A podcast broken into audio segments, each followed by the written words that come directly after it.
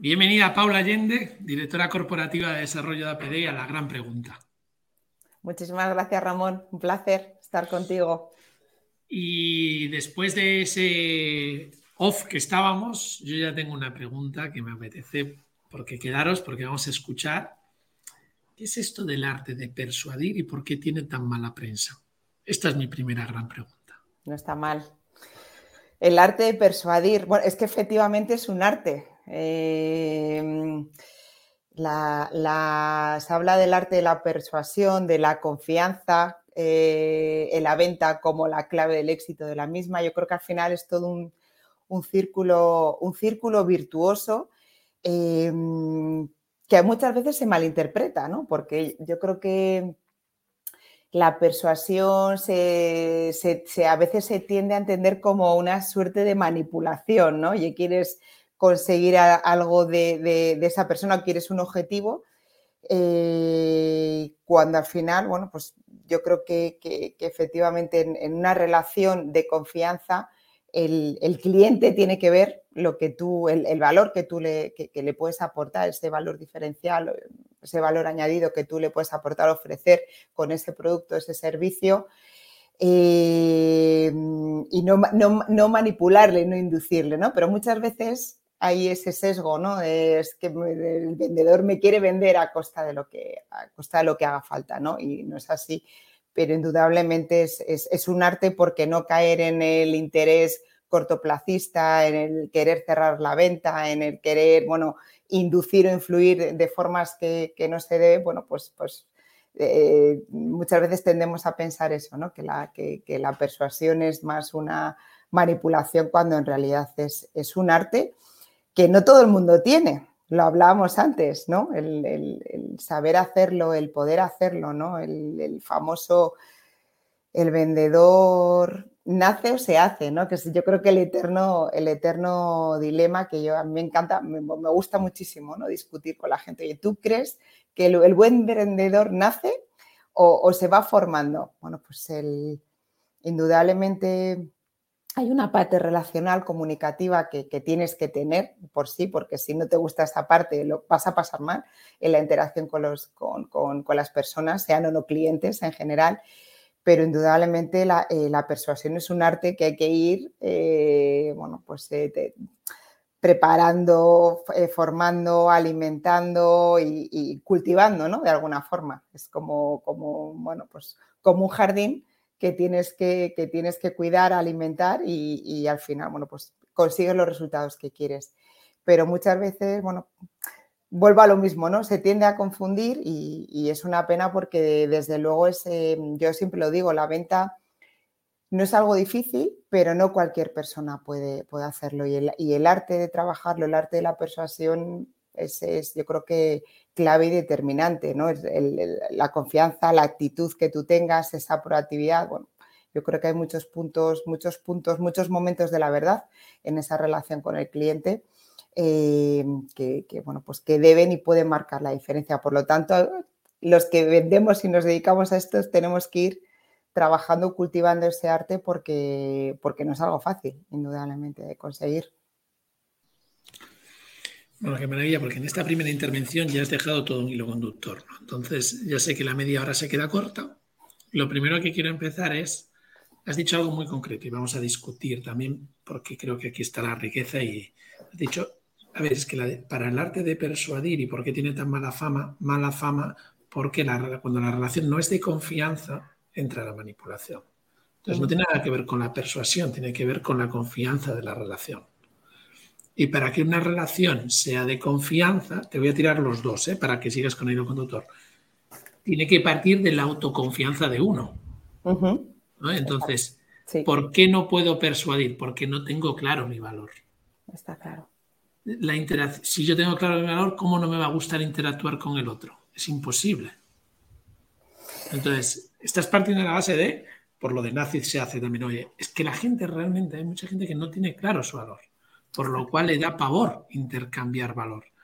Y entonces pasa a gente que no tiene claro su valor y se dedica a la venta y va a la manipulación, porque no genera relaciones de confianza, sino que genera otro tipo de relaciones. Pero sin embargo, en las relaciones de confianza, la persuasión es clave y es un arte. Entonces, vamos a empezar por esta primera parte. ¿Qué pasa con las relaciones? ¿Por qué esas relaciones de no confianza? Hago un resumen, pero discutamos. ¿Por qué, Paula? Bueno, tú lo has dicho antes. Yo creo que eh, la base de la confianza es la autoconfianza en uno mismo, ¿no? Eh, si tú estás convencido que lo, pero esto para toda la vida, si tú estás convencido que lo puedes hacer, al final lo puedes hacer, ¿no? Pero es verdad que tienes muchos sesgos, muchas preocupaciones. El otro día escuchaba eh, a Marian Rojas que decía que el, 80% de las cosas que nos preocupan y que nos atormentan finalmente no suceden. Entonces, si tú al final estás, bueno, pues mm, con un montón de cosas ahí, ¿no? Eh, que, te van pues minando esa, esa autoconfianza, pues no vas a ser capaz de transmitir esa, confianza a un tercero. Primero tienes que confiar en ti mismo y en tus posibilidades, que es complicado. Yo eh, también lo digo, el, trabajo del, comercial o del vendedor, que luego si quieres hablamos también, porque eso es otra, da para otro, vamos, para otra gran pregunta, ¿no? La diferencia entre el, entre el comercial y el vendedor. Yo creo que, eh, bueno, eh, tú construyes, tú tienes una vida que es un poco montaña rusa, ¿no? Al final estás, en, como digo yo, en la foto, en la organización todos los meses, tienes que marcar, tienes que conseguir unos objetivos, tienes que, bueno, pues ver cómo han sido tus, tus ventas todos los meses, los leads que has, generado, el upselling que has hecho, y eso al final si tienes, digamos, una mente bien preparada y bien amueblada, lo puedes, lo puedes soportar, pero no todo el mundo puede soportar esa, presión. Con lo cual, la autoconfianza en uno mismo es la base para luego poder tener y generar esa confianza y tratar de poder influir, influir en sentido positivo en, eh, el cliente. Al final, eh, tienes que transmitir. Tú transmites, tú representas eh, a una organización, la venta de un producto un servicio en una empresa, un particular, tú estás transmitiendo algo, ¿no? Y como dicen este refrán que me gusta mucho, nunca hay una segunda oportunidad de causar una primera impresión. En, esas impresiones que tú tienes con el cliente, tienes que ir generando esa confianza. ¿Y cómo se consigue eso? Es, que eso depende de ti. De, cómo construyes tu discurso, ese storytelling, cómo vayas llevando al cliente bueno, pues a, a, tu, terreno, cómo le escuches, ¿no? Esa escucha activa, pero con un interés genuino y auténtico. Es decir, no puede ser como te escucho y luego hago lo que me da la gana, no.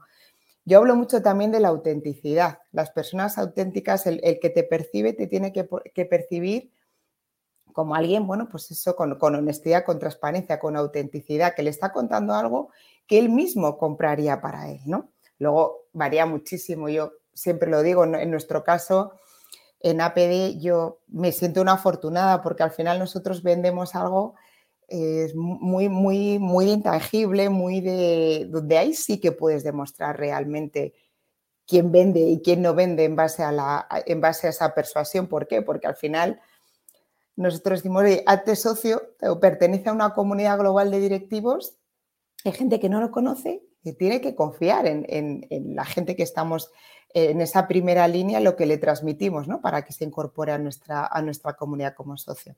Entonces, bueno, pues el, cómo tú lo hagas al final, en, esa, cómo seas tú como persona, al final es lo que transmites eh, y, bueno, y lo que determina que seas un embajador de tu marca y por ende que, que, que vendas, ¿no? A mí me dicen muchas veces mis amigas, pero deja ya de vender a PD. Digo, si es que no es que lo venda, es que al final voy a cualquier sitio, la gente me pregunta y, yo respondo y, y cuento. La gente, oye, pues qué interesante, cuéntame más. Entonces al final vas construyendo un discurso, eh, pues eso, de, muy honesto, muy, de, muy genuino y vas captando la atención de la gente. Al final se va metiendo un poco en ese, en ese círculo y, oye, de repente dice, oye, pues qué interesante, quiero saber más, ¿no? O, cuéntame más, o no, me quiero hacer socio, ¿cómo puedo hacerlo? Entonces, bueno, es, un proceso, pero indudablemente parte de, la base de, uno mismo, ¿no? Y de la autoconfianza, la que, seguridad que tú tengas para hacer o para transmitir al, cliente, al potencial cliente, eh, el por qué te tiene que comprar a ti y no, a, otra persona o por qué tu producto o servicio. Fíjate, has hablado otra vez de, muchos temas y me encanta. Voy a hacer otro resumen y tengo otra vez otra pregunta, ¿vale? Pero fíjate, lo primero, claro, una cosa que me ha llamado la atención es deja de vender. Claro, es que yo no estoy a full time, yo estoy a full life. Sí, esa es. Porque si me pidas que deje de ser auténtica y que deje de mostrar un valor en el que creo, es imposible. Mm. Entonces, claro, esto es lo que se entiende por full life. Yo es que es, es mi vida, ¿no? Mi vida no es vender solo a PD, pero mi vida es vender esta autenticidad, o sea, vender, poner en valor esta autenticidad, comprender la tuya e intercambiarlo. Porque has dicho otra cosa también muy, muy potente, ¿no? Y has dicho, hago una escucha activa para presentarte mi terreno de juego, para, para traerte a mi terreno. Pero si no estás en este terreno, no pasa nada. Yo te presento mi terreno. Y si no estás, la relación de confianza es que no estamos jugando el mismo juego. Pero no pasa nada. Tú juegas un juego, yo juego otro juego, ¿no? porque lo importante es la relación de confianza. ¿Sí? Pues claro, e, entender esto, empieza a entender a la gente cuando me lo quiere llevar a mi terreno, a un terreno que si no hay reto común, no vamos a jugar. Ya, veremos si jugamos alguna vez, porque no hablas de venta cortoplacista, hablamos de una relación de confianza. Es desde donde empezaba todo. ¿no?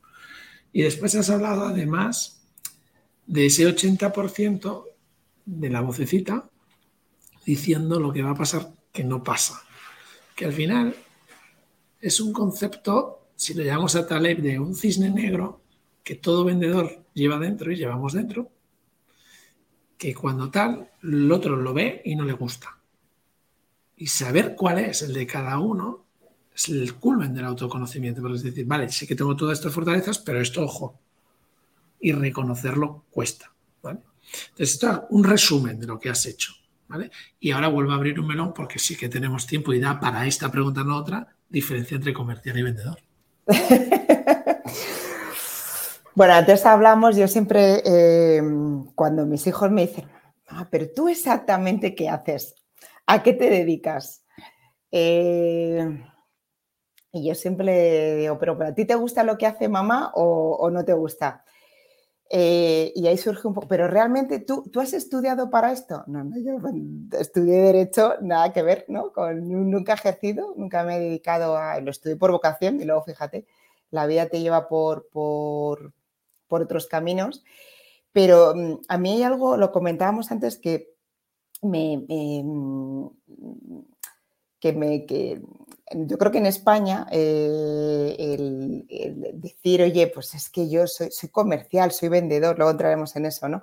Es como, como qué pereza, ¿no? Es, o, mi, madre, o mi padre, o mi marido, o mi mujer, es un término un poco denostado, ¿no? En cambio, yo siempre lo digo, tú, tú vives en Estados Unidos, yo estuve un tiempo allí trabajando, tú dices que eres eh, sales executive o sales manager o, y la gente eh, vamos, o sea, la percepción es totalmente diferente ¿no? a lo que puede pasar en, España. Yo creo que es un poco lo que hablábamos antes, ¿no? no se pone en, valor al final la posición de las personas que realmente trae los ingresos a la organización. ¿Por qué? Porque al final es como el vendedor este que, me va a ver, no sé.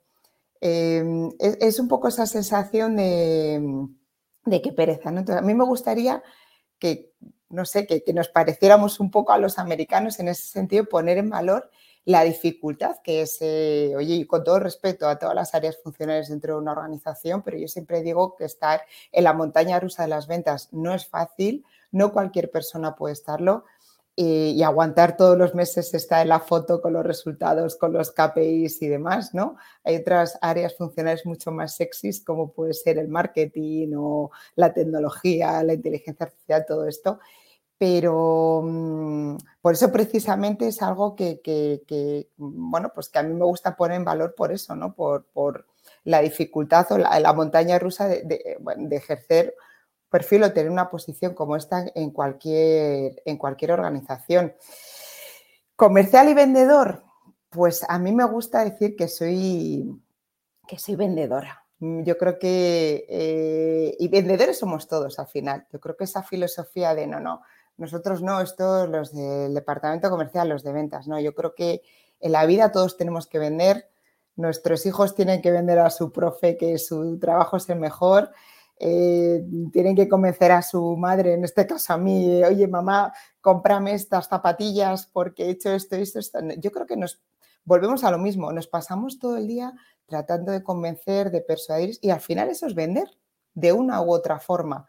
Por eso no es lo mismo para mí ser, un vendedor que ser, que ser un, comercial. Pero insisto, el que te diga que no vende o que no quiere ser vendedor, aunque esté en una posición totalmente diferente, y vas a decir que soy muy talibana, pero yo le descartaría. Yo creo que todo el mundo tiene que tener esa orientación vendedora, en no solo en una empresa, sino en su día a día, en cualquier negociación, te vas a comprar una casa, vas a devolver una cosa, quieres en, en todos esos momentos de la vida hay momentos de la verdad donde tienes que desplegar esa, parte de, de, habilidades y de actitudes, ¿no? que es un poco lo que, lo, que hablábamos, lo que hablábamos antes. Por eso yo me considero vendedora también comercial, pero de entrada vendedora. Y creo que todos, repito, todos debemos fomentar, deberíamos fomentar esa parte de ser vendedores en todos los planos, tanto personales como profesionales, ¿no? En nuestro, en nuestro día a día. Y el que te diga que no, descártalo. Yo, mira, fíjate, vender, si entendemos vender, que es esa interacción de intercambiar valor, todos lo hacemos. Además, hasta tal grado lo hacemos que después de las necesidades más básicas, es la siguiente más importante. Interactuar con otras personas intercambiando valor. Para mí, lo, cada día además, como que tengo más conciencia de esto. Después has hablado de la profesión, que le podemos llamar comercial. La profesión como tal, a día de hoy, para mí, eh, se sigue viviendo en silos creados de una anterior industria. Y a día de hoy para mí esos silos ya desaparecen en algunas organizaciones, pero sí que tenemos que entender que todos traemos los ingresos, todos generamos los gastos, todos vamos a una, todos podemos utilizar ChatGPT, todos podemos, todas las personas de la organización el comercial, el desarrollando todas sus habilidades, competencias y que no utilice las nuevas tecnologías, está perdiendo oportunidades. ¿sí? Todos los prompts, todo lo que puedes utilizar con ChatGPT es otra cosa más que tienes que aprender. Pero para mí es fundamental empezar a, entender las organizaciones con esa cultura colaborativa de innovación. innovación es aportar el máximo valor y se ve reflejado en unos ingresos y diría más, en unos beneficios. Pero tienen que entender todo el mundo. Entonces, esa parte que antes no se respetaba, y yo creo que simplemente era que no se respetaba porque entendían, pues no te veo lo que haces, no estás tanto, eh, y yo después estoy aquí ejecutando todo esto, ¿no? No, da, no es coherente con lo que es una organización. Una organización es un ecosistema vivo que ha nacido, o una empresa, que ha nacido para generar un valor a un cliente y a un usuario y por eso gana beneficios. Entonces, seguir queriendo separar al, vendedor o seguir poniéndole al vendedor la etiqueta del Excel, decir, ah, no has llegado, es una manera de falta de responsabilidad. Está muy bien, muy bien. Sí, sí, sí, yo lo lidero, pero ¿por qué no hemos llegado? Si yo puedo manejar ese, lo que dices tú, ¿no? Esa presión pero vamos a analizar por qué no hemos llegado. Mm. ¿Cómo estamos en el servicio de experiencia positiva al final cuando se hace la entrega? ¿Cómo se hace? ¿Cómo, estamos? Claro, entonces, o lo empezamos a entender así, y esa es la cultura de venta en una organización, o seguimos hablando de otro idioma. Totalmente, totalmente. Oye, y ahora que hablas de, de ChatGPT, ¿Tú crees que, ahora te lanzo ya a ti la pregunta? Venga, vale. Yo lo tengo muy claro. Eh, la verdad, el otro día estaba viendo un vídeo de Ecotec, la verdad es que hacen unos vídeos fantásticos en, que los cuelgan en YouTube y, es como muy, como muy pedagógicos y, hablaba, bueno, pues de, de, los cambios ¿no? que ha supuesto las, las, la, bueno, pues la aparición de la electricidad, la revolución industrial, la evolución de, la clase media. Ahora hablaba pues, de todo lo que ha supuesto ¿no? el tema de la, de la inteligencia artificial. Esta mañana hemos estado en APD en desayuno con, con Ana Patricia Botín, la presidenta del Banco Santander y decía que había estado en Estados Unidos recientemente con, pues, eh, con, con la persona que lleva, bueno, dentro de Microsoft, la responsabilidad de, de ChatGPT. Decía, es que ahora mismo hay en todo el mundo solamente como mil personas que pueden entender y explicar todo el potencial de la, de la inteligencia artificial.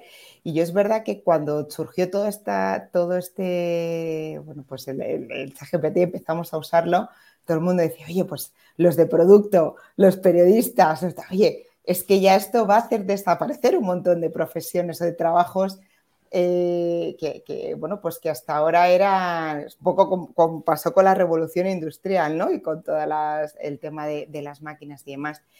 ¿Tú crees que la profesión de comercial puede verse amenazada por, por todo el tema de la inteligencia artificial? Es decir, vamos a poder ser sustituidos eh, en el día a día, la relación con los clientes con, por, máquinas, ¿no? por inteligencia artificial, o va a ser la de las pocas profesiones que van a quedar, digamos, libres de la quema? Voy a intentar bajar todo el nivel de ansiedad para que la gente lo pueda entender, ¿vale? Porque creo que además has lanzado una muy buena pregunta y hay una responsabilidad individual muy grande. Eh, ¿Crees que a día de hoy darías trabajo a una persona que no sabe buscar en Google? Claramente no. Entonces, el tema es cómo sabemos colaborar. Mm. Y cambiará mm, nuestra forma de hacer las cosas. En que sepa seguir utilizando otra herramienta más y desarrollándose y estando en constante evolución, poniendo el foco ahí, la vida pues, te, da sorpresas, te toca levantarte otra vez, podríamos ir a las frases de si te caes 7, levántate 8, pero para tu pregunta es esta. Entonces, esto es clave y para eso es clave esa capacidad que debemos de tener de estar aprendiendo. Y tenemos que tener claro con otra pregunta que es, antaño tú ibas a una persona a preguntarle dónde estaba el diccionario. Para... Sí, ahora no, porque sabes que está en la nube, ahora no, porque sabes que... Entonces, aprender a utilizarlo y saber realmente qué valor aportas con ello, te dará cada vez más opciones. Si lo que te da miedo es si te vas a quedar sin trabajo, seguro que sí, porque estás en el miedo. Entonces lo que te está bloqueando es el miedo. Entonces si no quieres buscar en Google, que, no, que te quedas fuera, únicamente que seas un erudito que escribes y tienes a una gente que después lo pasa digital. El día a día esta no es la pregunta, cuando te la hagan es desde el miedo. Entonces, lo que hay que entender y comprender del otro es que tiene miedo. Y devolverle que no, en realidad eh, lo que hay que empezar es a colaborar con todas estas herramientas. Hablando de Ana Botín, efectivamente hay mil. Porque si somos 8 mil millones, 0,0 tanto por ciento, realmente están foco con esto. Entonces, tienen la suerte de poder colaborar con esas personas que saben mucho más allá. A un comercial lo que le debería de hacerse preguntas es cómo me puede aportar valor y qué tiempo me puede ahorrar de tareas de bajo valor para que yo pueda aportar mucho más valor.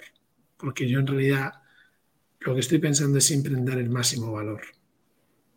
Entonces, si estás desde ahí, ChatGPT es otra, otra herramienta más, con lo que supone más data, más conexión, más exponencialidad. Ya. hasta que las máquinas no puedan generar la empatía que debemos tener los humanos, desde luego no podrán sustituir una, profesión, un perfil. Creo que tenemos que aprender también, y esto es muy importante, fíjate, el, pues la parte colaborativa, ¿vale? Y si la llegan a generar, empezaremos a descubrir nuevos mundos que no sabemos que existían y tendremos que jugar a otra cosa. Pero si tú tienes la actitud de jugar, tú tienes la actitud de aprender, tú tienes la actitud de colaborar, de dejarte ayudar. O sea, si tú tienes todas esas características y tienes un interés genuino, como bien has dicho tú, por aportar el máximo valor, es que es imposible.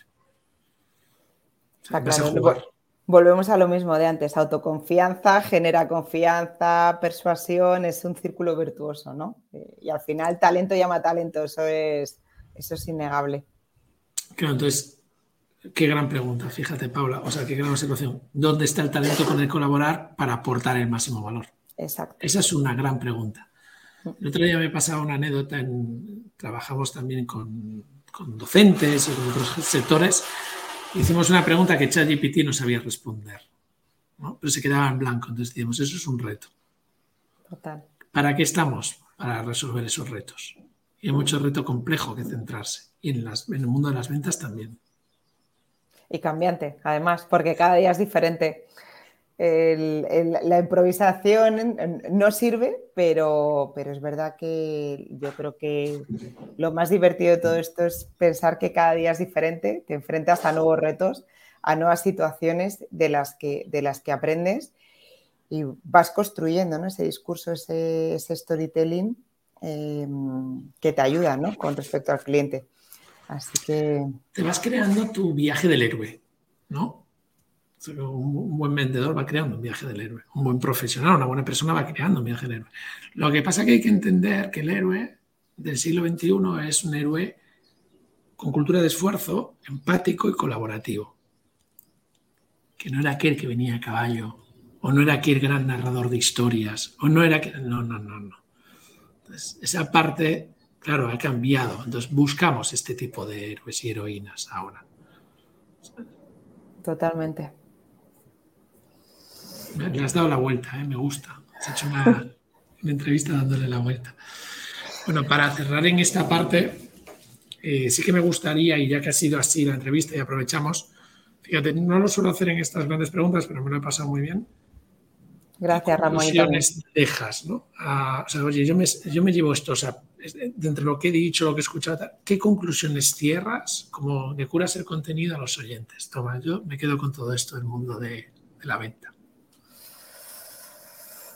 Pues yo me quedo con, después de todo lo que hemos hablado, con tres cosas. Diría el, interés genuino, en la escucha activa con, el cliente. Se tiene que notar que lo haces de verdad. En el cumplir tus promesas para toda la vida, pero la venta eh, indudablemente tienes que cumplir lo que prometes.